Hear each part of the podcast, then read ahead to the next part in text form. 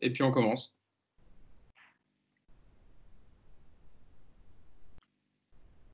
Salut à tous, bienvenue dans le podcast Hors-jeu Capital, 32e numéro. J'espère que vous allez tous bien à la maison et que le confinement continue à se dérouler euh, comme il le faut. Nous, écoutez, on essaye de vous apporter un peu de, un peu de football, un peu de plaisir et un peu de Paris Saint-Germain toutes les semaines euh, dans votre heure euh, hebdomadaire de podcast. Au programme cette semaine, on a beaucoup de choses à, parler, malgré le fait que les championnats sont arrêtés, mais il y a notamment des décisions qui sont prises pour la possible reprise des, autres championnats européens. Mais avant de, parler de tout ça, et aussi on aura un sujet rétro, vous l'avez promis, sur les buteurs du Paris Saint-Germain. vous allez voir, je pense que vous allez adorer, il y, a, des surprises dans le résultat du sondage qu'on a fait sur le compte Twitter de Paris United.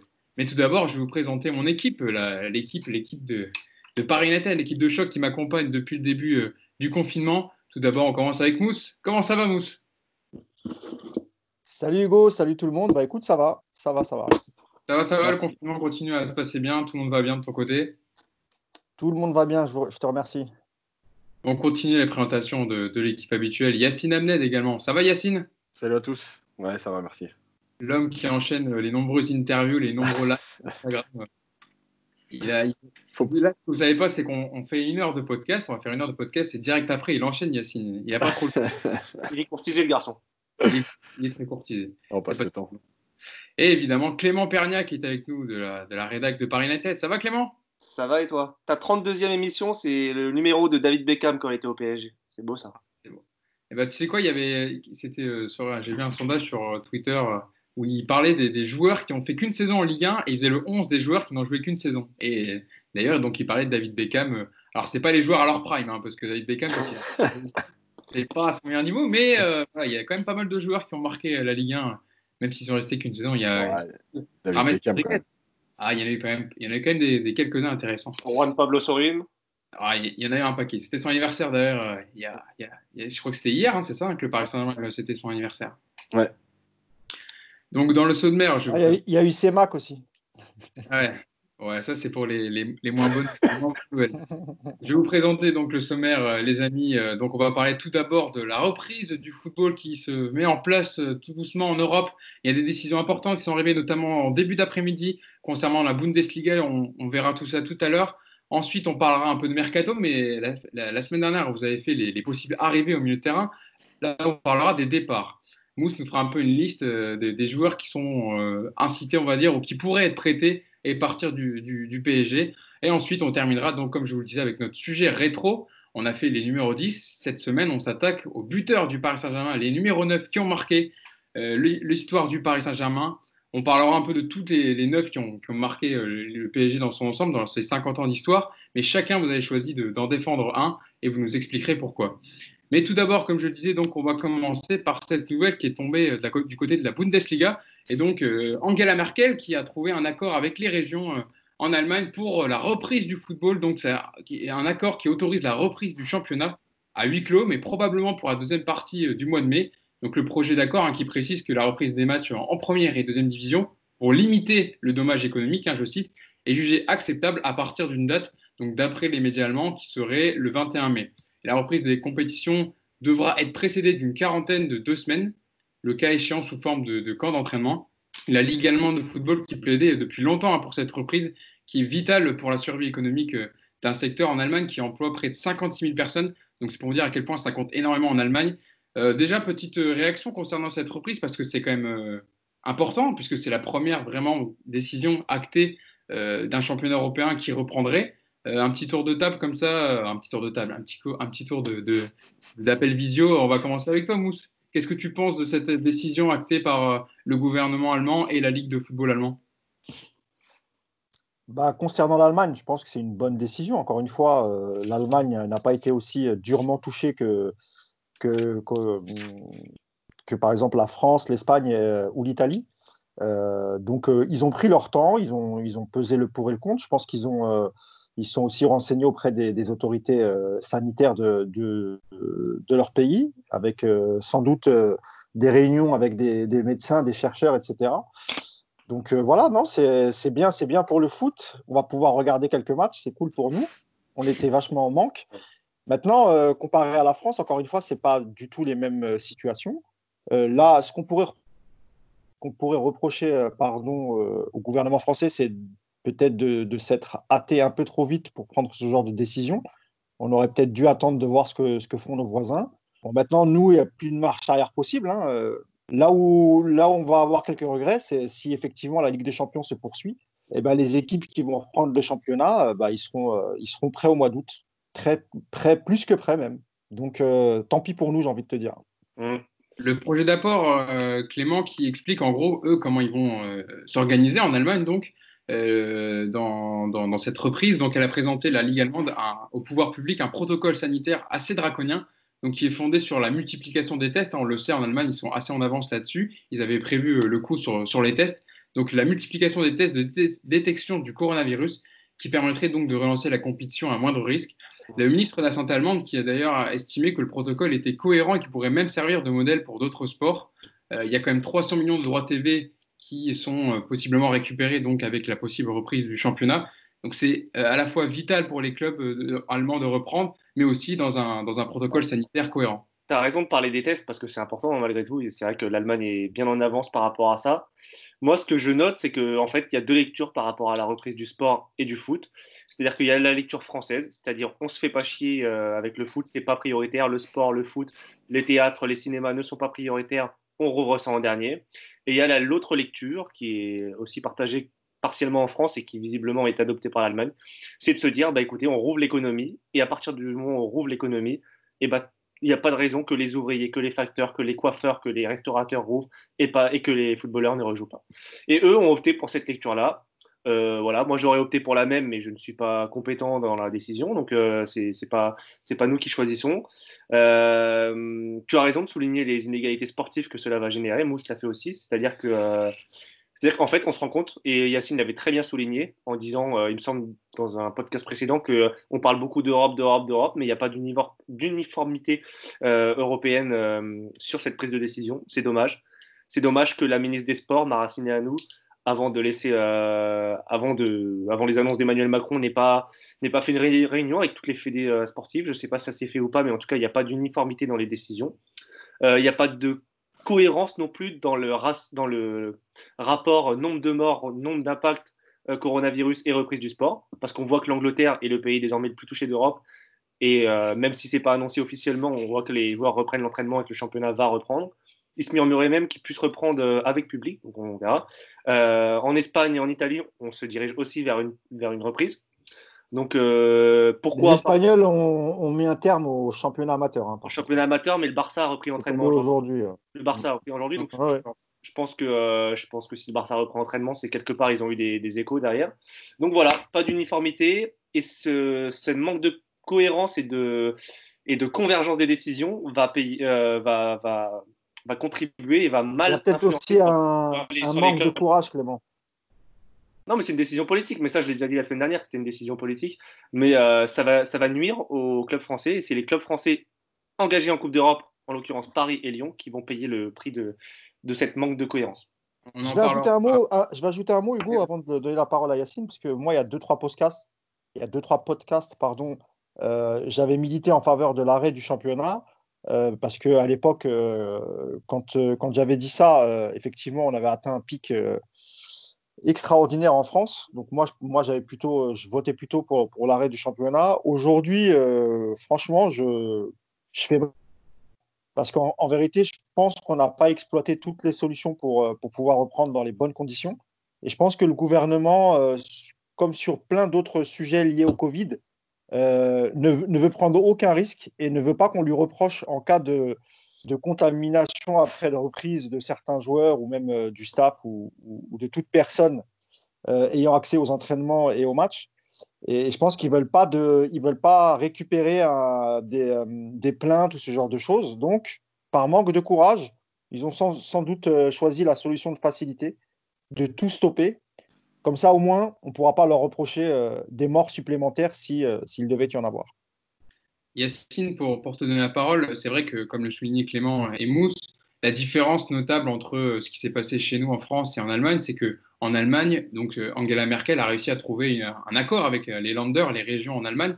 Ils sont exprimés d'une même voix, on va dire. Ça a été plus uniforme dans la décision euh, collective. Ils ont essayé de, voilà, de, ne pas plomber les clubs économiquement, parce qu'on sait quand même qu'il y a 300 millions d'euros de droits TV à répartir encore entre la deuxième division et la première division, et aussi qui est rapporté par les médias allemands, c'est qu'il y a 12 clubs sur les 36 qui, pourraient possiblement déposer bilan qui seraient en faillite. Donc aussi, ça a été aussi pris en, compte dans la décision finale, et voilà, c'est ce qui fait que faut peut-être un peu regretter ce qui se passe en France.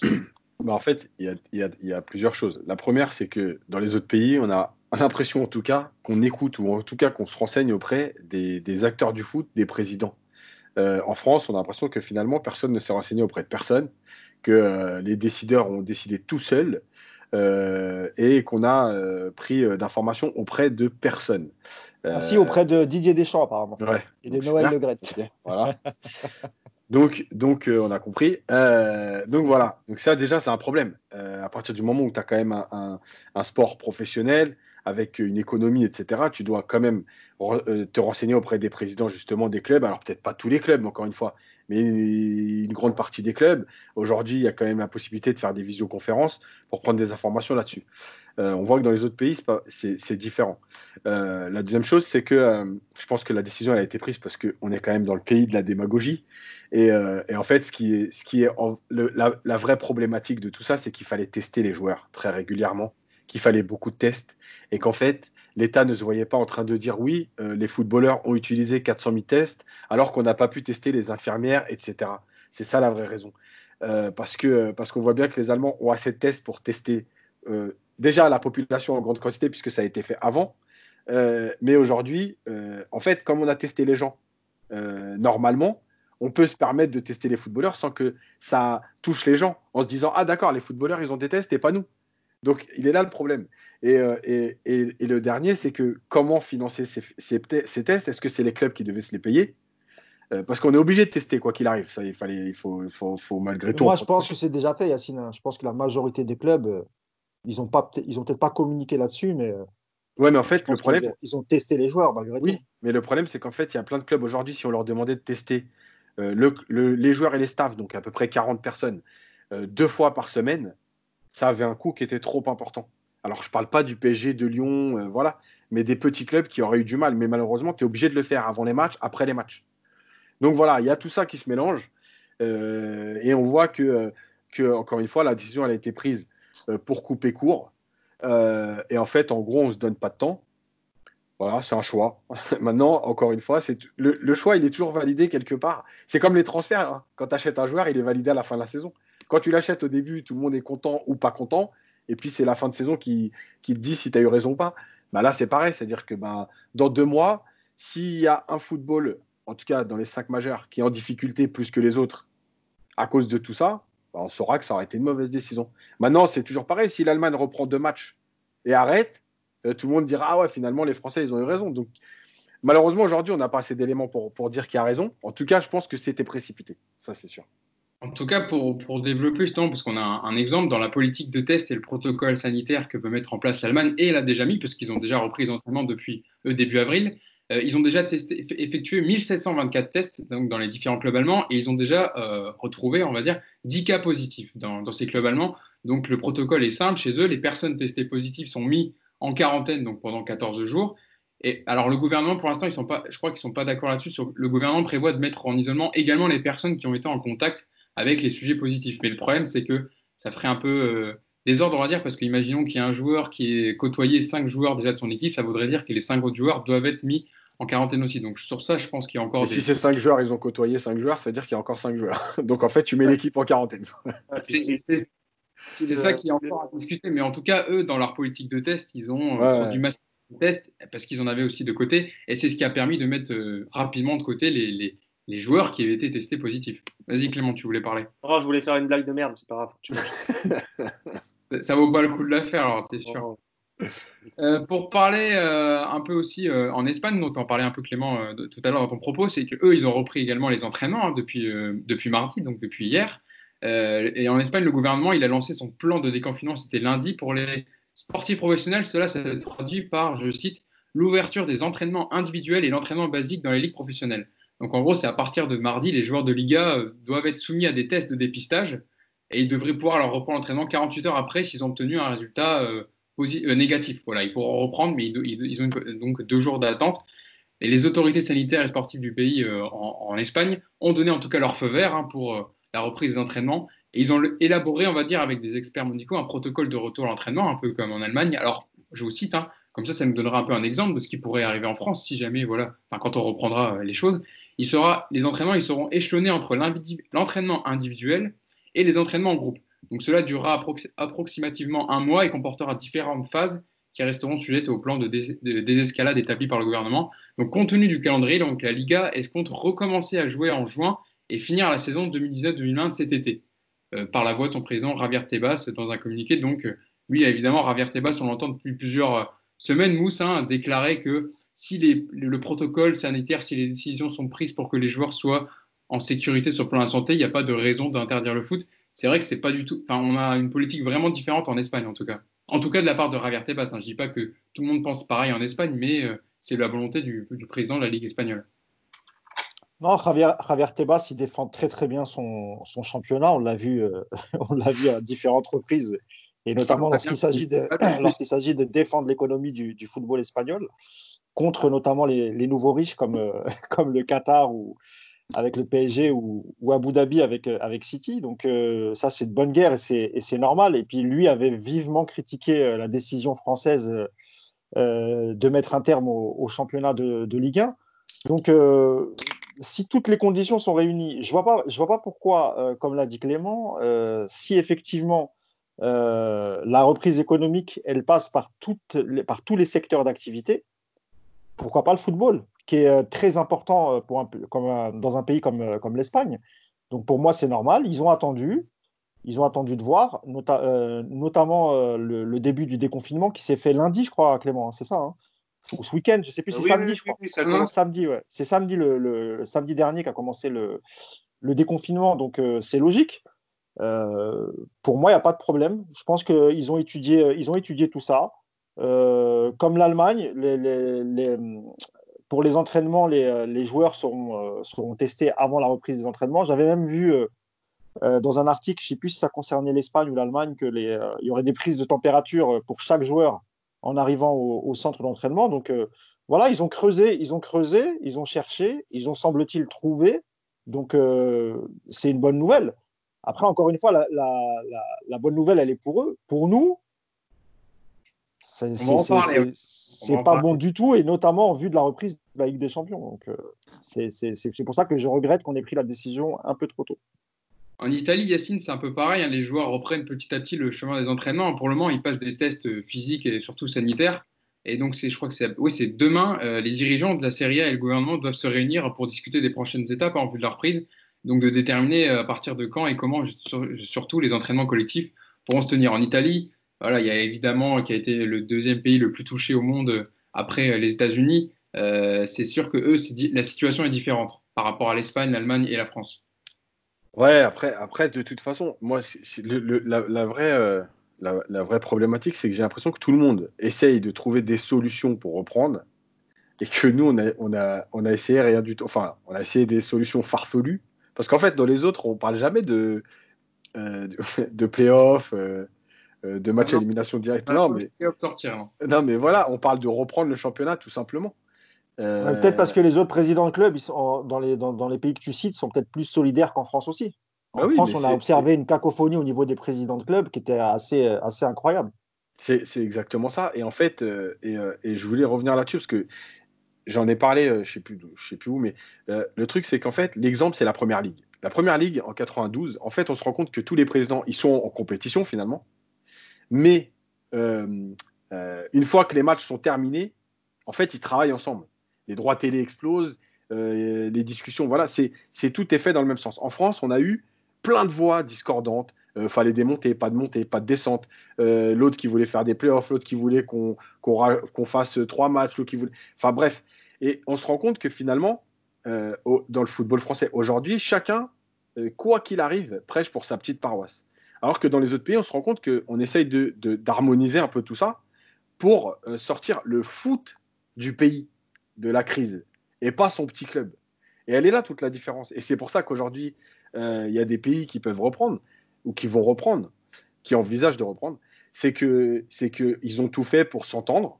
Il n'y a pas de voix discordante.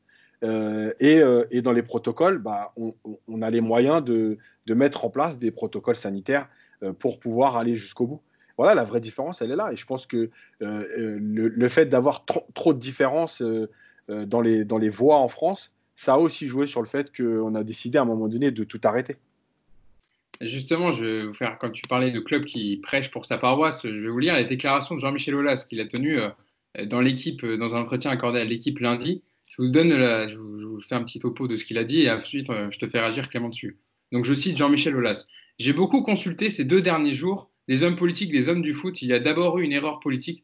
Pourquoi se précipiter pour dire qu'il est difficile de jouer avant août alors qu'on ne sait pas si les autres pays vont avoir le même jugement? Il fallait faire un tour politique des quatre autres grandes ligues. Il y, a une erreur il y a une erreur démocratique. Il aurait été utile de consulter tous les clubs par une assemblée générale. La Ligue a cru devoir arrêter le championnat alors qu'on pouvait attendre 15 jours, 3 semaines jusqu'à début juin pour savoir si les entraînements individuels et collectifs pouvaient reprendre.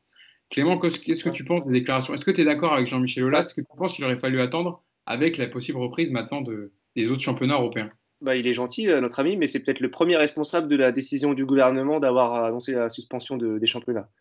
Peut-être que si les, euh, euh, présidents de club avaient, et lui en grande partie, parce que il faut savoir que, parenthèse, mais tous les présidents de club le disent et le, savent, que c'est Jean-Michel Aulas qui, en grande partie, et pas que dans la crise du coronavirus, dans les autres discussions, essaie toujours de tirer profit des réunions et de semer la zizanie en quelque sorte, de par son, son égoïsme. Et eh ben, si Jean-Michel Aulas, là, dans les négociations euh, euh, euh, in COVID, pendant le Covid, avait fait preuve de plus d'unité avec les autres présidents de Ligue 1, eh ben, peut-être que Emmanuel Macron, au lieu, de, au lieu d'appeler Deschamps et Le Gret, il aurait peut-être appelé Didier Quillot et, et j'en sais rien, et Nasser El-Khelaifi, et peut-être que la décision aurait été différente. Si, euh, Macron a appelé Le Gret et Deschamps, c'est peut-être parce qu'il a, vu qu'à côté c'était le bordel et qu'il s'est dit Ouh là là, ça je ne maîtrise pas, j'ai pas envie de me faire chier avec ça, ils sont à moitié cons là-dedans et ils sont pas capables de prendre une décision. Moi je vais m'en référer au président de la Fédé et euh, je vais prendre une décision drastique parce que de toute façon les clubs sont pas capables de s'entendre entre eux. Entre eux. Donc là ce que Olas nous fait, c'est de la démagogie en fait. C'est de la démagogie. Il veut une nouvelle fois, il est une nouvelle fois déçu du, du, résultat parce que c'est Lyon qui est, berné. Mais enfin, euh, mais enfin son attitude euh, post, euh, n'a pas été exemplaire et explique peut-être aussi cette décision. Donc non, je suis pas du tout d'accord. Je m'inscris en faux avec tout ce que, ce que dit Jean-Michel Aulas. Mousse, pour aller dans le prolongement de ce que Aulas disait dans l'équipe, je, vous donne la suite de son propos qui concerne un peu l'aspect économique. J'ai eu des présidents de clubs étrangers, ils sont tous atterrés par les décisions prises par la LFP on s'est assis très rapidement sur 250 millions d'euros, donc c'est ce qui correspond au droit, TV, en faisant croire que le prêt PGE, donc le prêt garanti par l'État, hein, le système mis en place par l'État pour venir euh, aider, les entreprises, euh, que le prêt euh, allait compenser justement ces pertes. Les 40 présidents de club vont prendre conscience du déficit économique incroyable qui s'annonce. On est en train de casser le mérite sportif énoncé par l'UEFA et casser la filière économique du foot pro. Pourquoi les autres clubs européens se battent pour terminer leur saison et en ont eu l'autorisation? On, est en train de se pendre avec nos décisions. C'est quand même des mots, euh, des mots assez forts de la part de d'Olas Mousse. Qu'est-ce que tu en penses, toi? Bah, après, il n'a pas complètement tort sur, euh, sur les répercussions de, l'arrêt du championnat. Là où je rejoins Clément, c'est qu'en effet, lui, sa première idée, c'était quand même de, de, de, faire, de déclarer, de décréter une saison blanche en gardant le, le, classement, le classement de la saison dernière. Et lorsqu'il a vu que de toute façon, ça, ce serait impossible à mettre en place, eh ben, il a commencé à changer son fusil d'épaule en disant ah bah, il faut reprendre euh, avec, euh, par exemple, le système. Euh, enfin, pardon. Pas, si j'ai bien, si bien compris, lui, il voulait reprendre avec un système de, de play-off. Il n'a même pas parlé de reprendre le championnat normalement, hein, en finissant les 10 matchs cet été. Lui, il a fait un rapport de 30 pages qu'il a envoyé à la Ligue en, en prêchant pour sa paroisse, parce qu'évidemment, le play-off, lui, c'est comme si tu faisais une, mise à jour du championnat, et là, n'importe qui peut, se maintenir, n'importe qui peut devenir champion. Alors après, il s'est rétracté en disant que quoi qu'il arrive, le PSG serait champion. Donc si j'ai bien compris, ça concernerait à partir de la deuxième place. Bon, même ça, ça paraît farfelu de toute façon. Il se moque de Jacques-Henri Hérault euh, avec des, propositions farfelues. Euh. Jean-Michel Aulas, il, est, pas mal aussi à ce niveau-là. Donc euh, ouais, pour moi, c'est de la pure démagogie c'est que je pense que lui, sa volonté première, c'était qu'on arrête le championnat et qu'on garde le, classement de la saison dernière. Et puis quand il a vu que ce n'était pas possible, bah, il nous a sorti de son chapeau l'histoire des playoffs. Mais euh, ouais, ouais, démagogie à 1000%. Yacine, pour, pour, pour que tu répondes, et je, te pose une question pour qu'on passe au mercato parce que le temps passe vite. Euh, avec en englobant les, les, les, déclarations d'Olas, est-ce que la France peut revenir sur sa décision si les autres championnats, si les autres championnats reprennent? Alors, pour moi, non. À partir du moment où ça a été voté, mais il y a surtout une, une erreur que fait Jean-Michel Aulas, c'est pas la Ligue qui a décidé d'arrêter. Je crois que ça n'a pas été voté, Yacine. C'est passé au, à l'Assemblée, mais je crois qu'ils n'ont pas encore. Euh, Ils sont en train de mettre en place un texte, un texte juridique. en fait, ça a été voté, mais euh, en fait, il y a, y, a, y a, une question de texte, même avec le gouvernement, etc. Parce que comme le championnat n'est pas terminé, que ce n'est pas prévu dans les règlements, donc si tu veux, c'est acté dans les votes, mais tu ne peux pas l'acter comme ça euh, dans les textes. Mais il y a juste une chose, c'est qu'en fait, ce n'est pas la Ligue qui a arrêté. Euh, il, peut, il, peut, il peut détourner comme il veut. C'est une décision gouvernementale. Mm. C'est pas la Ligue qui a dit nous on arrête le championnat parce que si, si euh, Edouard Philippe euh, mardi dernier avait dit on attend, enfin chaque, chaque fédération sportive est, est, libre de choisir ce qu'elle veut faire, on n'en serait pas là. C'est une décision gouvernementale. Et c'est pour ça aussi que l'UEFA ne peut rien faire avec la France parce que c'est une décision d'État. Mm. Donc c'est là, c'est là qu'il se trompe. C'est-à-dire que même si aujourd'hui la Ligue avait décidé de dire non, nous on vote contre l'arrêt du championnat, en fait le gouvernement euh, a décidé que ça s'arrêtait. Il suffisait de, signer un décret, c'était terminé de toute façon. C'est eux qui ont décidé. Euh, et, que, le, que Olas le veuille ou non, la fédération, elle est, euh, elle est dépendante du ministère des Sports, donc en dessous de l'État. Et c'est pas elle qui fait ce qu'il veut, ce qu'elle veut. Donc, donc, donc c'est là, c'est une, une, grosse erreur qu'il fait parce que, parce que ça se passe pas comme, comme lui, il l'entend. Il y a des choses qui se sont passées au-dessus euh, et personne n'avait son mot à dire. Clément, tu veux euh, réagir rapidement et après on passe au mercato Non, moi j'ai déjà dit ce que, ce que, je pensais de Olas. Juste, euh, juste, parenthèse, mais, mais RMC vient de, donner vient de donner l'info pour les quarts de finale de Ligue des Champions. Je ne sais pas si vous avez vu ça passer. C'est-à-dire que le quart de finale du PSG est programmé le 10, 11 ou 12 août. Euh, et le, huitième de finale retour de Lyon le 8 août. Mm. C'est-à-dire que ça y est, l'UFA a déjà penché sur les dates de Ligue des Champions. Donc euh, le message est clair, la Ligue des Champions va reprendre, puisque les quatre grands championnats sont en train de reprendre. Donc euh, la boucle est bouclée, j'ai envie de dire, ça y est, on, Moi, je, moi, je propose que le PSG organise des matchs amicaux contre Lyon. Et comme ça, les deux clubs... mais non, mais c'est vrai. À un moment donné, il va falloir au moins 4 ou 5 fois, c'est ça parce que ouais, 4 ou 5 fois avant, le, avant, les huitièmes, avant les huitièmes et que les, les, équipes restent en, restent en marche parce que sinon ça va être compliqué. Hein. On verra ça en tout cas des décisions qui vont tomber de l'UEFA. On en parlera dans, dans, le prochain podcast évidemment quand on aura un peu plus d'informations précises. Euh, on passe au mercato parce qu'on voilà, on a fait notre petite demi-heure sur, sur l'actu fraîche, on va dire, sur la possible reprise, donc euh, la reprise euh, voilà, programmée du championnat de la Bundesliga en Allemagne. On va passer au mercato et je vais me tourner vers Thomas puisque la semaine dernière on a parlé des possibles arrivées, on a privilégié le poste de milieu de terrain avec l'article qu'avait sorti Yacine sur le site de Paris United. Là, cette semaine, on va parler des départs probables. Alors, tu vas nous faire une petite liste un peu des joueurs qui sont euh, possiblement, qui pourraient possiblement quitter la, capitale, mais on parle de Ander Herrera, Julian Draxler, Colin Dagba. Enfin, c'est ce, genre de joueurs-là qui serait propice au départ. Ouais, dans l'idée dans, dans, générale, enfin dans, dans l'esprit de Leonardo, avant, avant la crise du, du Covid, euh, dans sa tête, il y avait un certain nombre euh, de joueurs euh, dont il n'allait pas essayer de les retenir. Et notamment bon, bah, Julian Draxler, ça on, sait que depuis quelques mois, lui il arrive en 2017 ou janvier, ouais, il arrive en 2017, pardon. au début c'était plutôt pas mal Draxler, il avait mis un petit coup de fouet à Di Maria qui était puis c'était un peu endormi vu, vu, le peu de concurrence qu'on lui offrait. Et donc, ça lui avait donné un sacré coup de fouet. Et du coup, mais, mais, mais Draxler, c'est devenu un touriste de luxe au, au, au, PSG. Il y a longtemps qu'il est plus au PSG, lui. Hein. Ouais, voilà, tu vois. Donc, euh, c'est logique qu'il lui reste un an de contrat.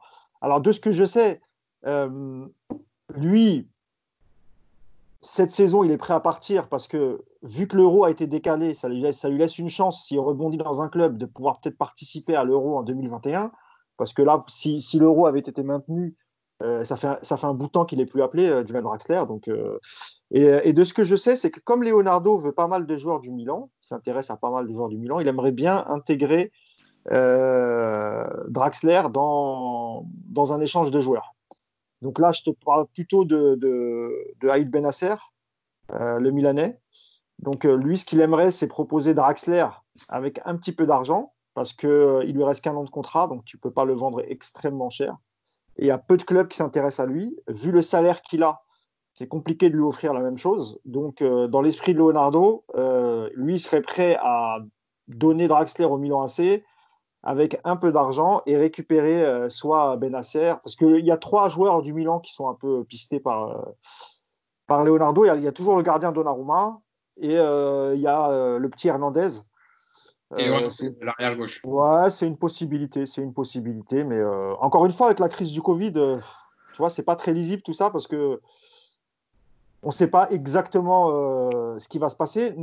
Tout ce qu'on sait, c'est que Milan a besoin d'argent. Donc Milan, si l'offre est intéressante, pourquoi pas. Je sais que par exemple Benacer, ça peut coûter entre 30 et 40 millions d'euros.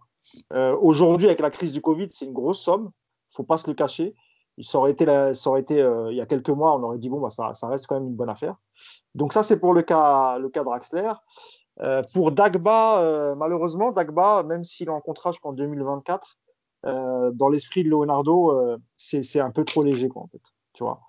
Là, par exemple, tu vois, Meunier s'est exprimé hier dans une émission sur France Télé en disant qu'aujourd'hui, il y a des discussions qui sont ouvertes pour finalement peut-être une prolongation.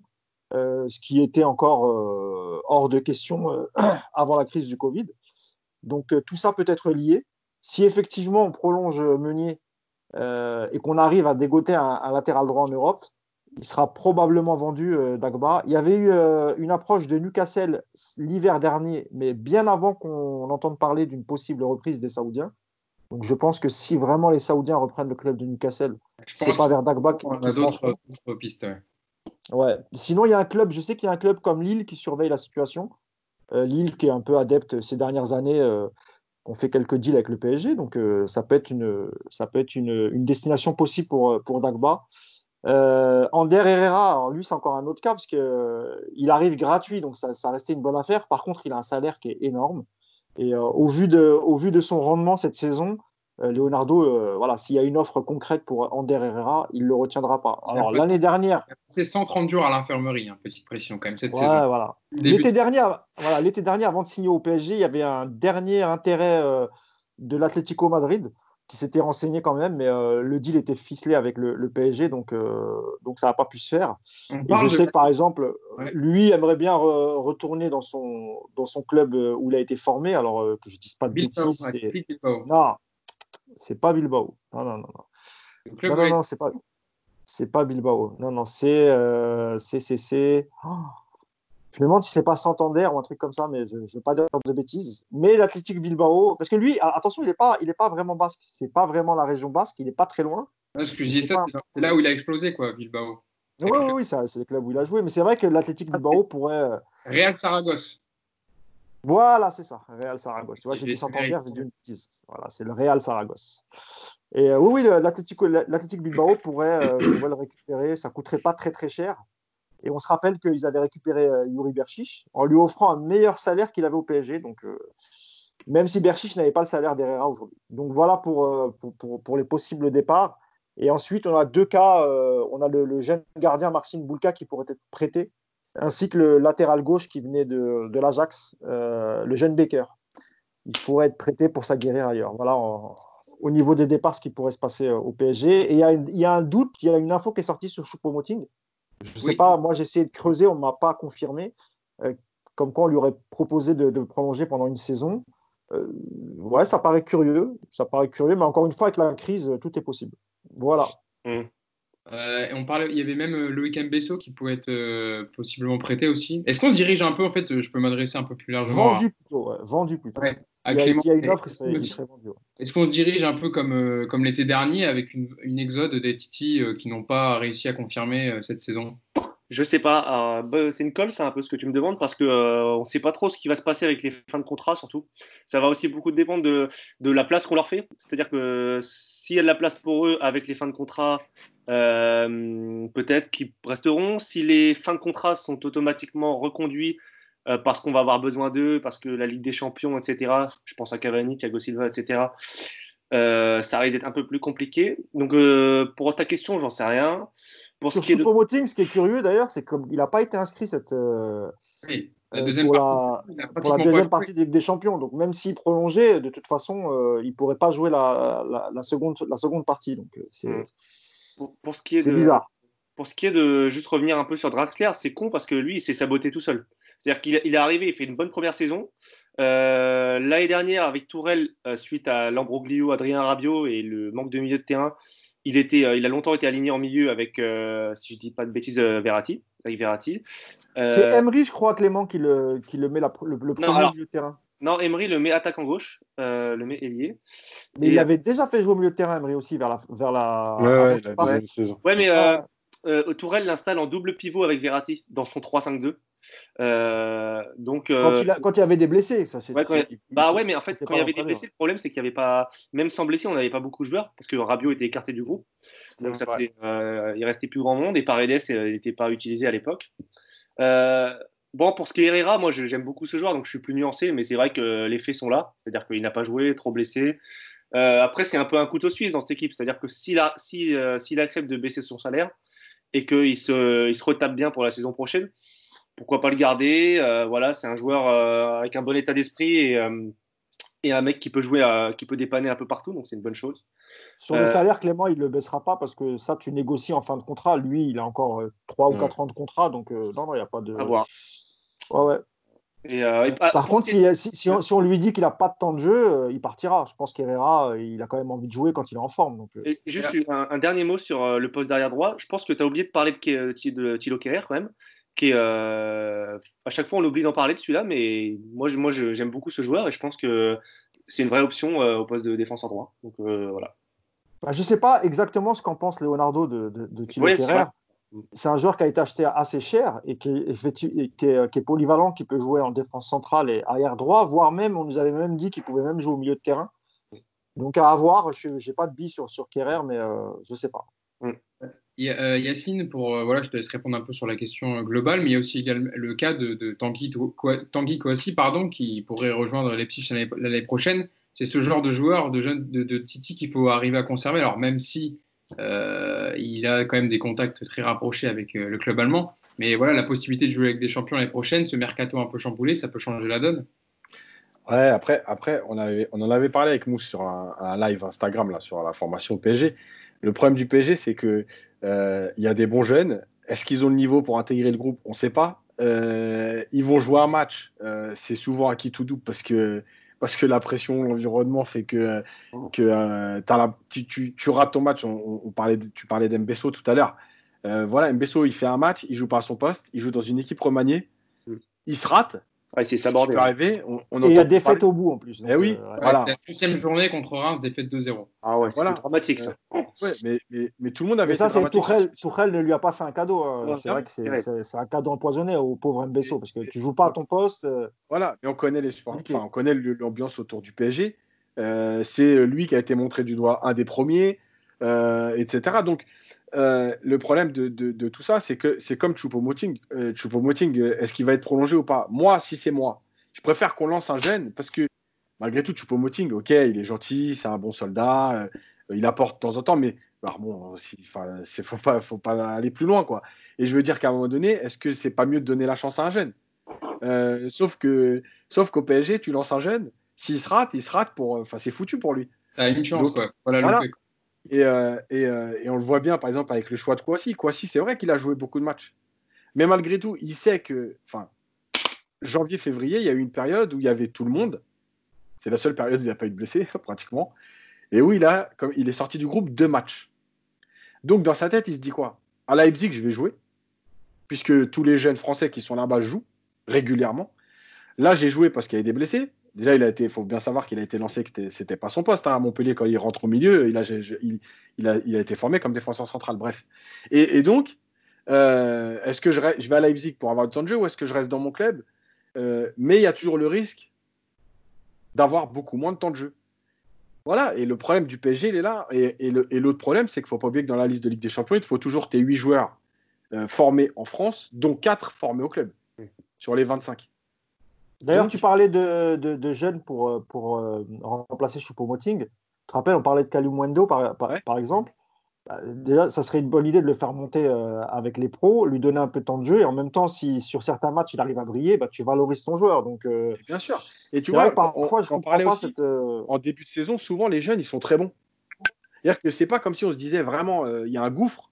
bien encadré avec des joueurs de, de, bon niveau, etc., quelques cadres, les jeunes, ils font souvent des très bonnes préparations. On l'avait vécu avec Nkunku, on l'avait vécu avec Diaby. je veux dire, voilà. Et en fait, le problème, c'est qu'à un moment donné dans la saison, l'entraîneur du PSG, il est tellement pris dans cette truc de résultat qu'il n'y a plus le temps de, donner du temps de jeu.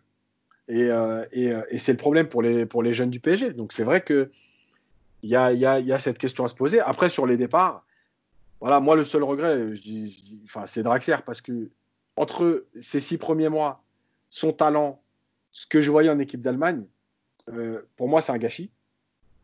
Après, malheureusement, euh, voilà, c'est comme ça. Il y a des clubs où on réussit, il y a des clubs où on s'installe et on s'endort, il y a des clubs où il y a l'environnement qui fait que on pense moins au foot.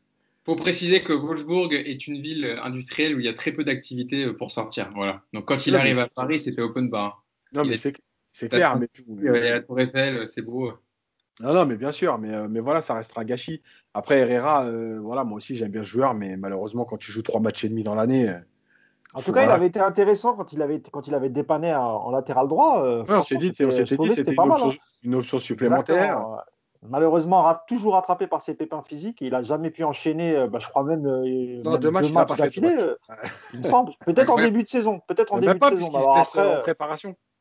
Ah ouais, donc, ouais, donc il a jamais fait deux matchs d'affilée. Ah c'est dommage. Parce que tu sens, tu sens qu'il a un super bon état d'esprit, c'est un bon mec, tu vois. C'est dommage, mais on le savait même avant qu'il signe. Hein. On, même à Manchester, il était, il était souvent blessé. voilà, c'était un pari. Euh, son meilleur match, c'est à l'anniversaire de Cavani, je crois, sur la piste de Nantes, il était pas mal. Avec euh, Neymar, il était très L'avantage d'Ander Herrera, c'est qu'il est sous contrat jusqu'en 2024. Donc, tu peux faire, euh, tu peux euh, possiblement gagner un peu d'argent avec lui, comme tu l'as recruté. Entre, entre le peu de matchs qu'il a fait cette saison et les prix qui devraient baisser en rapport avec le Covid, il n'a plus resté grand-chose. Tu, peux pas, ouais, tu peux pas en espérer non plus 25 millions. Quoi. Si tu le vends 10 millions, bah, tu récupères, euh, tu récupères euh, le salaire que tu lui as filé et peut-être une partie de la prime à la signature, ce qui est pas mal, tu vois. Donc, euh, donc voilà. Mm. Parce qu'il a 31 ans, il me semble. Hein. 30 ans. 30 ans, 30 ans. Donc ouais, il est encore jeune, mais il faudra surveiller après, le physique. Quoi. Après, pour terminer sur la vente des Titi, comme tu disais, le truc, il y a une différence, c'est que l'année dernière, les, les, les, Titi ont quand même pas mal joué. Et ils étaient, ils étaient sous contrat. Là, il ne faut pas oublier que Kouassi Aouchiche, par exemple, ils sont en fin de contrat. Mm. Donc, tu ne tu peux pas les vendre par exemple, euh, concernant Nkunku, il a joué quasiment euh, deux saisons à haut niveau, quoi, tu vois, même s'il n'a pas joué tous les matchs. Euh, il avait et Diaby, il a, fait, il a fait une saison quasiment complète, même s'il n'a pas joué tous les matchs. Mais je crois que pendant, avant de le vendre, je crois qu'il est, il est pas redescendu en U19 de la saison, Diaby. Il me semble qu'il a fait toute l'année en Il fait les premiers matchs où il enchaîne, il enchaîne, après il disparaît un peu, et puis après il finit. Et, Paris le vend bien, hein. il le vend entre un peu plus de 15 millions, tu vois, il me semble. Donc c'est pas pour ça. C'est pour ça, aujourd'hui, ceux-là, euh, ils sont en dommage, contrat et ils ont moins joué. Donc, euh, automatiquement, tu vas, tu vas en récupérer moins. De toute façon, on verra déjà que, qu'on ait déjà des dates pour l'ouverture du mercato. Alors, Didier Kio, le président de l'AFP, avait dit que ça serait normalement les mêmes dates que, qu'il y a chaque saison, donc entre mi-juin et voilà, mi-août, euh, à peu près deux mois. Donc, on verra. Mais oui, Yacine bah, Juste pour dire que c'est tout, c'est tout simplement impossible, puisque en fait, le mercato, tu es obligé de t'adapter aux autres. Parce que si toi, tu vends avant, enfin, tu es ouvert avant les autres et que les autres ouvrent après, tu vas acheter personne, tu vas vendre personne, tu vas te retrouver. en plus, si tu, si tu finis la Ligue des Champions, ben, c'est pour ça. Les joueurs, les joueurs que tu as inscrits, tu ne peux pas les vendre. Mais voilà. Tu es obligé d'aller jusqu'au bout de. Ah, Donc peut-être que finalement, ça sera en septembre la période de mercato. Il est, obligé, il est obligé de s'adapter. Regarde, les Anglais, ils avaient fait euh, le coup de dire on arrête après la première journée de championnat. Cette année, ils sont revenus en arrière parce qu'ils voient bien qu'il y a trois semaines où tu n'es plus avec les autres en fait, ce qui serait plus logique, c'est d'ouvrir la période de, mercato à la fin de la Ligue des Champions. Peut-être euh, au lieu de faire trois mois, tu fais trois semaines. Septembre à 1er septembre à 1er octobre. 1er octobre, tu vois. Et, euh, voilà, tu fais un mercato d'appoint. Et on le sait bien, c'est que tu as 70% des transferts qui se règlent entre soit les trois premiers jours, soit la dernière semaine. Eh, entre les deux, il se passe rien. Eh, il y a aussi, Yacine, le fameux panic buy où les clubs achètent euh, dans, les, dernières heures. Ah c'est incroyable. Je ne sais pas si vous avez vu d'ailleurs la série sur euh, la série Netflix sur Sunderland, Till I. J'ai commencé. Et euh, on est plongé d'ailleurs dans parce que le club est en troisième division en Ligue 1 et ils expliquent. Enfin, on a une situation. Il y a le, nouveau propriétaire qui est euh, qui veut acheter Will Will Grigg, le joueur de, de, Wigan, et donc il le surpaye en fait dans les derniers instants du mercato hivernal de c'était la saison 2018-2019. Et tu vois en fait comment c'est un, sacré, un sacré problème pour les, pour les clubs parce qu'ils attendent le dernier moment pour surpayer les joueurs. Ils n'ont pas le choix. Ils sont, tu vois. en plus, ils avaient perdu leur buteur. Ils avaient perdu Josh Maja qui était parti à Bordeaux. Et il leur fallait à tout prix un buteur. Et tu vois qu'ils sont tellement en galère, surtout qu'ils jouaient la montée, qu'ils sont obligés de surpayer certains joueurs des fois qui en valent peut-être pas, qui valent peut-être pas cette somme. On passe. Hein T'as trouvé la transition pour les buteurs, je crois. Exactement. On va parler des numéros 9, voilà, qui étaient Josh Maja et Will Gregson des numéros 9. On va parler de. On va faire notre sujet rétro, voilà, pour terminer dans, le débat et la bonne humeur. Euh, on avait fait les numéros 10, on va s'attaquer aux numéros 9 qui ont marqué euh, l'histoire du Paris Saint-Germain. Alors, on vous a sollicité, hein, euh, les, les, suiveurs du, compte du, compte Twitter de Paris United, on a fait un petit sondage pour vous proposer. Alors, on, a, on peut mettre que 4 choix, donc on vous a mis 4 possibilités, mais on va parler, on va revenir sur, sur d'autres buteurs également dans le podcast. Alors, il y a eu 4950 votes, donc c'est bien, vous avez été nombreux à participer. En première position, je vois déjà le sourire de Clément, Pedro Miguel Paoletta avec 40% des suffrages. En deuxième position vient l'attaquant suédois Zlatan Ibrahimovic avec 37% des voix. En troisième position, Edinson Cavani avec 12% des voix. Et enfin, en quatrième, George Weah à 11%. Alors, on va, aller, on va faire comme la dernière fois avec le numéro 10, on va prendre dans, l'ordre. Euh, Mousse, toi, euh, tu as choisi de défendre, chacun vous avez choisi de, de, défendre un numéro 9 qui vous a marqué, vous, personnellement, euh, dans l'histoire du Paris Saint-Germain. Me tourne vers toi, Mousse, comme c'est Zlatan, tu as choisi Zlatan Ibrahimovic, qui a terminé le plus en haut de ce, sondage. Euh, tu as choisi l'attaquant suédois, donc qui a fréquenté le Paris Saint-Germain de 2012 à 2016. Je le rappelle, 180 hein, matchs, 156 buts, voilà, qui est deuxième euh, meilleur buteur de l'histoire du club. pourquoi ce choix? Bah en fait, euh, ce choix, bah, je l'avais expliqué lorsqu'on avait fait un débat sur les saisons et, j'avais choisi la, la saison 2012-2013 bah, pour l'arrivée d'Ibrahimovic parce que moi, c'est un joueur que j'ai suivi euh, euh, quand il a démarré à, l'Ajax. Et, en fait, après, j'ai suivi son parcours partout, que ce soit à l'Inter, à la Juve, au Milan AC, à Barcelone et jusqu'à son, jusqu'à son arrivée au, Paris Saint-Germain. Parce que, en fait, on n'a jamais eu un joueur aussi atypique euh, que Zlatan Ibrahimovic. Tout ce, qui, tout ce que dégageait ce joueur euh, sur les pelouses de Ligue 1, moi j'ai, enfin, moi j'ai toujours adoré ce genre de joueur. Tu vois, les mecs caractériels, les mecs qui ne se font pas marcher sur les pieds, qui se font respecter sur un terrain, euh, qui n'hésitent pas à s'embrouiller, qui n'hésitent pas à venir à défendre ses, coéquipiers, etc. Et, et, je trouve que Zlatan, il a apporté beaucoup, beaucoup. Je pense que pour le buteur, pour démarrer le projet QSI, tu ne pouvais pas faire meilleur choix que Zlatan Ibrahimovic parce qu'il il est charismatique. C'est un joueur qui, fait parler. Donc, quand, quand, quand, il fait parler, il met la lumière sur le club. Donc, même, si parfois il est un peu exagéré, mais on connaît Ibrahimovic, c'est, c'est dans son ADN la provocation. Tu vois, quand il dit euh, j'ai mis la carte, j'ai mis euh, le Paris Saint-Germain sur la, carte depuis que j'y joue, euh, voilà, il sait très bien que c'est pas vrai, mais c'est, son côté provocateur et, c'est quelqu'un qui aime faire parler aussi, tu vois. Et puis au niveau, et puis sportivement, c'est, enfin, je veux dire, les, buts qu'il a mis au Paris Saint-Germain, il y a quand même eu des buts extraordinaires. Euh, encore une fois, le, doublé contre Marseille, euh, c'est, dans un classico, claquer deux buts comme ça, tu vois, d'entrée, tu, tu signes ton arrivée en disant voilà, je me présente, Zlatan Ibrahimovic, même si il l'avait dit, moi je connais pas la Ligue 1, mais la Ligue 1 me connaît, ce qui, était probablement vrai. Donc voilà, pour toutes ces raisons, pour moi, Ibrahimovic, c'était, euh, extraordinaire. Même si en Ligue des Champions, euh, dans les matchs euh, à qualification directe, pardon, il n'a pas toujours été là. Bon, bah c'est, comme ça, mais, mais pour le reste, honnêtement, moi, j'ai vraiment jamais j'oublierai le passage d'Ibrahimovic du, du début jusqu'à la fin, jusqu'à son départ. voilà, c'est un grand, grand joueur et et, euh, on manque aujourd'hui, depuis son départ, on n'a pas eu de joueurs avec ce caractère, tu des mecs qui détestent la défaite et qui t'entraînent avec, euh, qui avec eux. Je m'arrêterai avec une dernière anecdote. Il est au courant, Clément, il la connaît, mais euh, c'est une petite surprise. Je ne veux pas dire qui nous ah a raconté cette anecdote. Je ne vais pas vous le dire parce que c'est une surprise, ça apparaîtra dans le prochain bouquin. Mais euh, on a interrogé un joueur qui, a, qui était là au début du projet QSI. On lui a demandé euh, une anecdote, euh, une anecdote de, pendant, pendant un entraînement avec Zlatan Ibrahimovic. Et, il nous a dit, lors d'un des premiers matchs qu'ils avaient fait lors d'un entraînement collectif, euh, le joueur dont je te parle était dans une équipe, Ibrahimovic était dans l'autre. Et l'équipe d'Ibrahimovic a perdu le petit match amical pendant l'entraînement. Et à la fin, il, les regarde tous et il leur a dit en anglais moi, je joue pas avec des losers, quoi, tu vois. Donc en gros, il a mis, euh, tu vois, il a mis les points sur les i direct. Il a dit, moi, c'est la dernière fois que je joue avec vous. Je, vous, êtes des losers et moi, je suis un, je suis un winner. Donc voilà, tu vois, d'entrée de jeu, il a, il a, il a marqué son territoire. Et, et, je trouve que ce genre de joueur, ça, ça manque dans l'effectif du, du PSG. Il a aussi fait, euh, pour, euh, pour apporter un, un, petit plus, il a aussi également apporté au Paris Saint-Germain du côté professionnel, au-delà du sportif. On le fait par exemple de, de modifier les repas, euh, de faire porter les, valises des joueurs euh, à l'entrée des. Voilà, il a aidé le club à se professionnaliser. Donc voilà, ça, joue aussi évidemment en, sa faveur. Euh, Clément, je me tourne vers toi désormais. Toi, tu as choisi le meilleur buteur de l'histoire du Paris Saint-Germain avec 200 buts, Edinson Cavani. Ah, je te laisse le défendre. On ne sait que, je pense, les gens qui nous Yacine Edinson Cavani, il nous a fait un, il nous a fait un score à la Benoît Hamon à la présidentielle. Il nous a fait un 12%. Et, euh, ouais, je sais pas. Je, pense qu'en fait, dans la consigne, il n'y avait pas vraiment de consigne. Et je pense que les, les gens ont plus voté avec leur cœur qu'avec leur tête. Ah, bah, de toute façon, c'est des choix personnels. Hein, même non, mais je, pense, je pense qu'ils ont plus voté avec leur cœur parce que tout ce qu'a dit Mousse sur Zlatan, euh, je suis quasiment je suis d'accord avec 80-90% de ce qui a été dit. Et rien que ça, ça montre euh, l'importance du mec et l'importance euh, et le fait qu'il était plus important que Paoletta au PSG. Alors moi, je vais parler de moi, je vais parler de Cavani. Euh, je ne sais même pas s'il y a besoin de trop détailler. C'est euh, le meilleur buteur de l'histoire du club.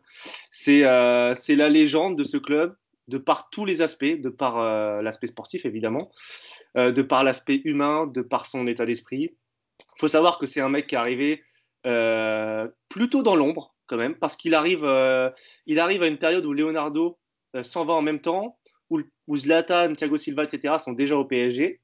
je me rappelle qu'à l'époque, on se demande même Cavani, est-ce que c'est vraiment utile euh, Parce qu'on avait déjà Zlatan, on avait Lucas, Lavezzi, Pastore. Au final, il arrive dès son premier match au parc contre Ajaccio, il me semble, il met un, coup de pétard du gauche, il égalise en lucarne à la 90e. On se dit, ah ouais, d'accord, lui, c'est, lui, c'est pas n'importe qui. Euh, il joue 4-5 ans sur le flanc gauche. Euh, on s'en rend compte aujourd'hui, c'est pas du tout son poste, mais il a rien dit.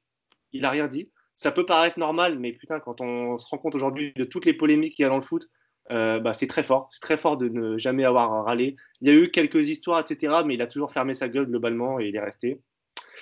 Et la première année, donc après le départ de Zlatan, la première année d'Emery, où il est positionné en numéro 9, il inscrit 49 buts dans une saison. Je ne sais pas si ça a déjà été fait par un attaquant du PSG. Je ne crois pas. Je crois que c'est le, meilleur, but, euh, le meilleur bilan, euh, c'est un attaquant sur une saison. Et après, évidemment, y a, sur les saisons suivantes, il y a Neymar et Mbappé qui arrivent, donc il est un peu plus en retrait. Mais l'année où c'est la star où c'est le cador, il plante 50 buts. C'est-à-dire que c'est un mec qui s'est jamais défilé. On l'a vu dans les gros matchs, on l'a vu au Vélodrome, quand à 10 contre 11, il faut égaliser à la 98 minutes. C'est lui qui obtient le coup franc, c'est lui qui prend le ballon, c'est lui qui tire le coup franc. On l'a vu à Barcelone, quand malheureusement, euh, l'élimination, quand il faut quand même sauver un peu les meubles, c'est lui qui marque. Euh, dans les gros matchs, il est, présent. Dans l'état d'esprit, il est présent. Euh, il a su conquérir le cœur des supporters. Ça, c'est la différence que je, que mettrai avec Zlatan et, le point commun que je mettrais avec Paoletta, c'est-à-dire que Zlatan, en fait, Zlatan, c'était, Zlatan a plus apporté que Cavani en professionnalisme et en, progression du club. En revanche, Zlatan, c'était un mercenaire. Et Cavani, c'est plus que ça. Cavani, il s'inscrit dans l'identité du club, il s'inscrit davantage dans l'histoire du club et dans le cœur des supporters. Et là-dessus, euh, là-dessus, c'est très fort. Voilà, tous ces aspects réunis font que pour moi, c'est, c'est le plus grand c'est peut-être pas le meilleur sportivement. C'est peut-être pas, il a peut-être pas la technique de la frappe de Zlatan. Il a peut-être pas l'aspect tueur de Rocheteau. Mais il a plein de choses qui font que pour moi, ça restera le plus grand. Et je pense que c'est même le plus grand joueur que ce club ait connu euh, aujourd'hui. Tu me fais une belle transition, euh, Clément, puisque tu as parlé de Dominique Rocheteau. Et c'est le choix de Yacine qui a choisi Dominique Rocheteau euh, le quatrième meilleur buteur de l'histoire du club avec 100 buts. Alors on l'a surtout évidemment connu du côté de la Saint-Etienne. Euh, il a eu ses belles années dans les années 70 où il a gagné beaucoup beaucoup de, trophées. Mais il a fait aussi sept saisons au Paris Saint-Germain où il a gagné notamment le championnat de France et deux coupes de France, notamment face au, au Saint-Etienne de Michel Platini. Je te laisse en parler. Yacine, tu seras évidemment plus à même que moi parce que tu, connais mieux le joueur et je pense que tu as vu certainement des matchs. Donc je te laisse développer et nous expliquer le choix de Dominique Rocheteau. Alors, euh, déjà, pourquoi choix? Moi, j'aime bien parler des joueurs un peu anciens, ça fait un peu d'histoire, comme j'ai eu la chance de les connaître. mais, euh, Rocheteau, en fait, pourquoi? Parce que, euh, alors déjà, il faut savoir que c'est quand même le quatrième buteur de l'histoire du PSG, avec son but. Rocheteau, en fait, quand il arrive, de, quand il arrive au PSG en 80, il vient de Saint-Etienne. Et Saint-Etienne, c'est le club numéro un en France à ce moment-là. Le PSG, c'est un club qui est en train de se construire. C'est le club de la capitale, mais c'est un club qui, qui végète en milieu de tableau. voilà, qui arrive à attirer une ou deux stars comme Bianchi. Et qui est dans l'élite depuis six ans. Hein, donc, Voilà. Qui arrive à attirer quelques stars parce que c'est la capitale, comme, comme Daleb, comme Bianchi, comme Djorkaeff, comme voilà. Mais, mais ce n'est pas encore le gros club que ça va devenir. Euh, c'est d'ailleurs un, club sans titre euh, au, niveau, au, niveau, de l'élite. Et, euh, donc, bon, ça surprend un peu. Rocheteau, il est international, il est, installé dans cette équipe de Saint-Etienne. La seule différence, c'est qu'il joue ailier droit, alors que ce n'est pas son poste de formation, parce qu'il est quand même barré par des, grands joueurs à Saint-Etienne comme Johnny Rep ou, ou Revelli. Et, en fait, il arrive au PSG et justement, il va être recentré.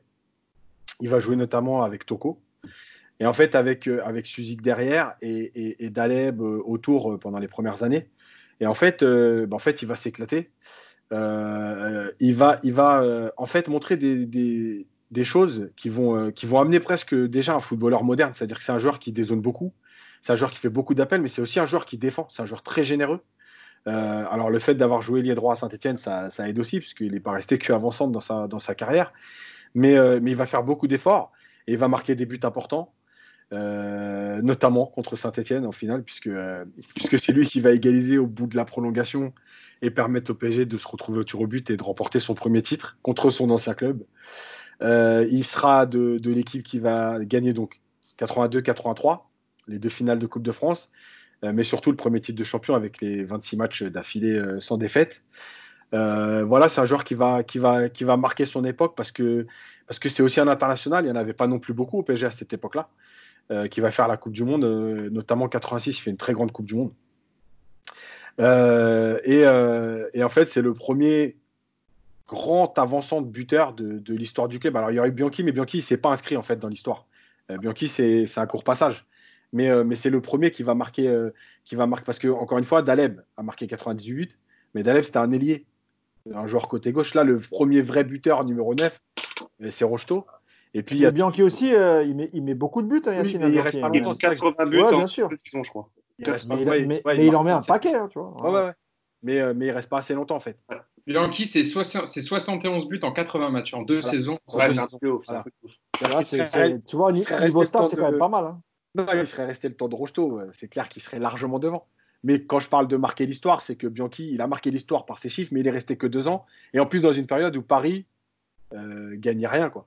Donc voilà, donc euh, Rocheteau, c'est. Ouais, c'est l'histoire aussi, c'est mon enfance. quoi. c'est bien si tu peux faire découvrir et faire apprécier même aux plus jeunes supporters du PSG qui ont envie de se plonger euh, dans l'histoire un peu euh, du Paris Saint-Germain et de revoir un peu les. Il n'existe pas que depuis Zlatan. C'est ça. et que pour dire quoi, il y a d'ailleurs avant-centre avant. Hein. ouais, ah, je, veux, je veux vous lancer sur parce qu'on a, quand même plus beaucoup de temps, il nous reste, il nous reste à peine 5-10 minutes.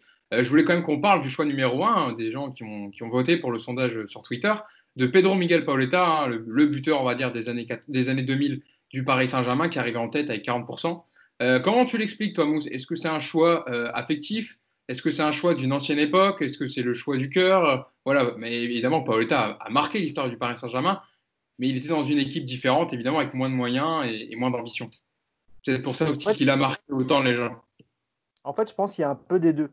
C'est-à-dire qu'il y a des gens qui se refusent, à, par exemple, de, choisir un attaquant de l'RQSI pour, euh, pour faire, euh, tu sais, genre le puriste. Tu vois, genre. Euh, parce que Paoletta, je pense que tout le monde ici aime ou voire adore l'aigle des Açores. Pas de problème pour Paoletta, on l'a tous kiffé. En plus, il a du mérite parce que lui, l'effectif qu'il avait autour de lui, c'est pas le même que, que Ibrahimovic ou, ou Cavani. Donc, il a quand même, il a mis un paquet de buts et il n'était pas forcément entouré des, meilleurs joueurs. Et, encore une fois, je pense qu'il y, a beaucoup de gens qui ont voté pour ne pas paraître entre guillemets, euh, pour ne pas passer entre guillemets pour des footix en disant voilà, je vais, je vais choisir un, je vais choisir un, un, attaquant hors QSI pour faire un peu l'ancien, tu vois, le, puriste. Et Troisième je pense qu'il a raison. du PSG avec son Ouais, mais encore une fois, euh, tu, moi je respecte le, le, le, choix de ceux qui ont choisi Paoletta. Mais comme l'a dit Clément, si tu prends, si tu prends dans l'histoire et, ce qu'a apporté Paoletta, alors en termes, il n'y a, pas eu de titre de champion. Par contre, il y a eu pas mal de coupes, c'est vrai. Mais au niveau du classement du PSG, quand Paoletta y était, euh, à part, je crois, euh, peut-être euh, ouais, peut-être sa première saison, il faudra vérifier. Mais en dehors de ça, l'équipe, elle n'a pas tourné de ouf. Quoi, tu vois. Donc après, je comprends que les gens aient choisi Paoletta parce qu'il a mis énormément de buts. et dans une équipe euh, où effectivement il n'y avait pas énormément de, de, grands grands joueurs, donc ça se comprend. Mais je pense aussi qu'il y a des gens qui sont refusés de voter pour un joueur de l'RQSI. Et euh, juste pour terminer, parce que je sais qu'on n'aura pas le temps, mais ça serait bien aussi qu'on qu évoque les autres buteurs, parce que là on a parlé de Paoletta, donc. Euh, on juste après. Voilà, je voulais juste faire aussi... ouais. Euh, vas-y, Clément et Yacine, un petit mot rapide sur ouais. Paoletta quand même. Ah, moi, je, moi ça va être rapide. Ça va être rapide. Pour moi, Paoletta, c'est les gens ont voté pour Paoletta par nostalgie et par romantisme. C'est-à-dire que beaucoup aussi ont, euh, ont commencé à suivre le PSG avec Pedro en attaque. Euh, voilà, c'est l'attaquant de leur jeunesse. C'est un mec euh, qu'on adore, un peu à l'image de Cavani, encore une fois. C'est un mec gentil, généreux, euh, euh sympa, qui se la raconte pas trop. Et euh, par contre, je vais même aller plus loin que Mousse, il n'est même pas au, il est pas au niveau des trois autres cités, donc des quatre autres cités. Donc bon, j'adore Pedro, grand joueur, légende du PSG, mais, mais pas, pas au niveau de Zlatan, de Cavani, de Rocheteau et même de, et même de, ouais, de Rocheteau. Voilà. Yacine? Ouais, bon, je vais pas, je vais pas y être long parce que tout, tout, a été dit, mais je pense surtout moi que le vote il a été fait en se disant le mec il a marqué autant avec une équipe très moyenne. Voilà, mais en fait tu peux toujours dire l'inverse, ça veut dire que euh, des fois c'est plus facile parce que finalement euh, tout tourne autour de toi aussi. Donc euh, tu peux toujours le foot en fait. Eh, voilà. L'argument. Voilà, donc voilà. Après il y a rien à dire sur moi. Ce qui, moi honnêtement, ce que je retiens de Paoletta, c'est que sans vitesse, sans technique bah, le mec, il savait toujours être où il fallait, à la limite de hors-jeu, mais les appels qu'il fallait quand il fallait. Comme quoi, encore une fois, et ça prêche pour ma paroisse, quand on a un cerveau, c'est quand même plus facile de jouer au foot.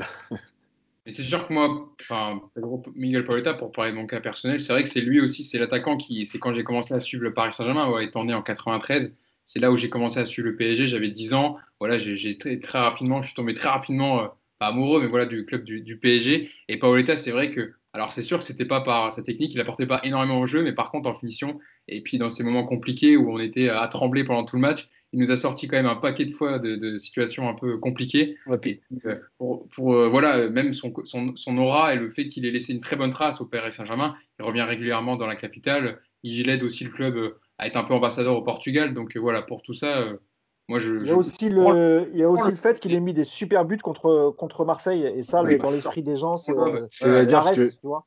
Il y en a deux. Il y a celui que, où il lobe, euh, enfin, sur la ligne de sortie. Il y a l'enroulé pied droit côté voilà. gauche. Et il y en a un droit, autre. Et quand il s'excentre un peu, ouais, voilà. Voilà, l'autre qui est sans, sans, éliminer personne.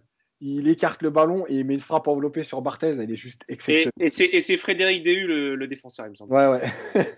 Bien, il rentre bien dans notre politique de traître, on en avait parlé la dernière fois. Euh, Est-ce que Hugo, on peut chacun donner nos trois autres coups de cœur en termes des buteurs en une minute, comme ça après on arrête? Exactement. Ouais. Alors moi, pour ma part, euh, moi j'ai quelques coups de cœur encore sur les, sur les numéros 9. Euh, dans l'ordre, bah, évidemment, euh, Georges Weah, même si je regrette qu'il ait fait son jubilé à, à, à Marseille.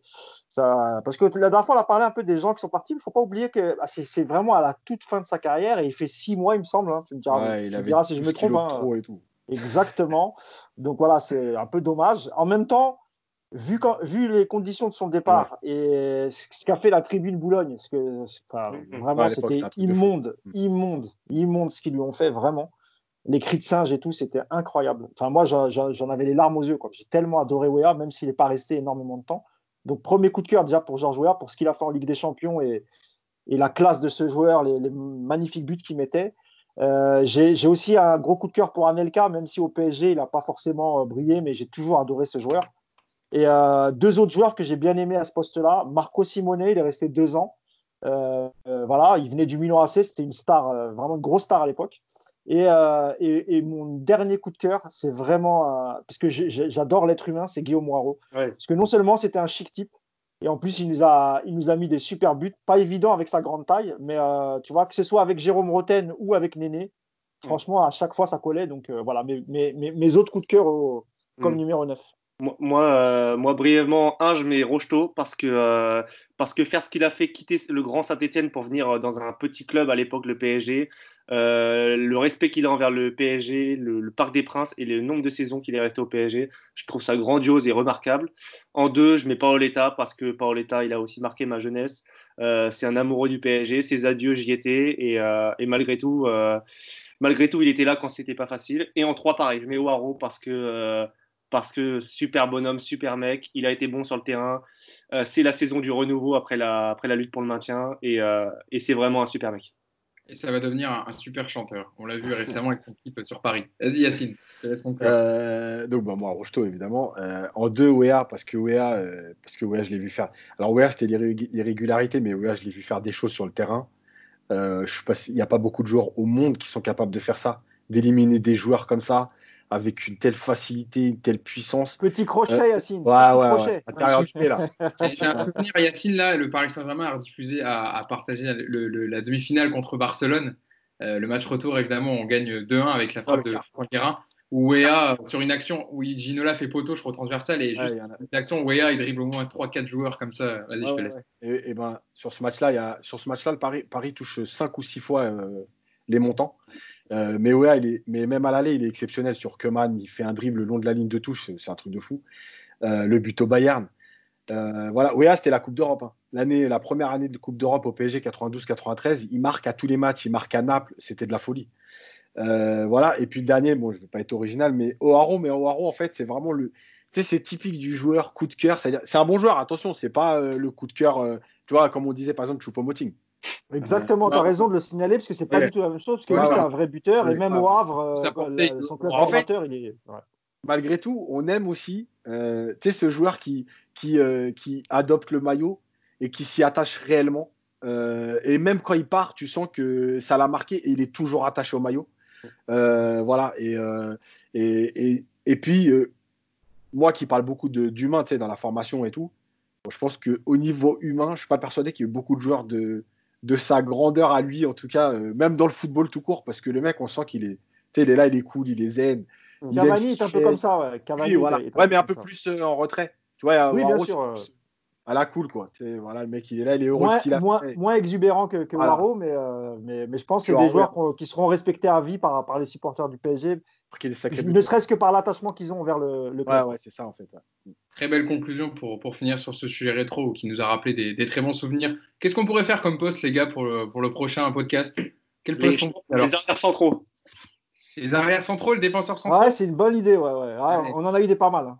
Eh ben, on fera ça. Les défenseurs centraux, on a aussi beaucoup eu de déliés, c'est-à-dire autour euh, ah. Ginola, Wea, Daleb et compagnie. Des joueurs un peu de côté comme ça, ou milieu offensif.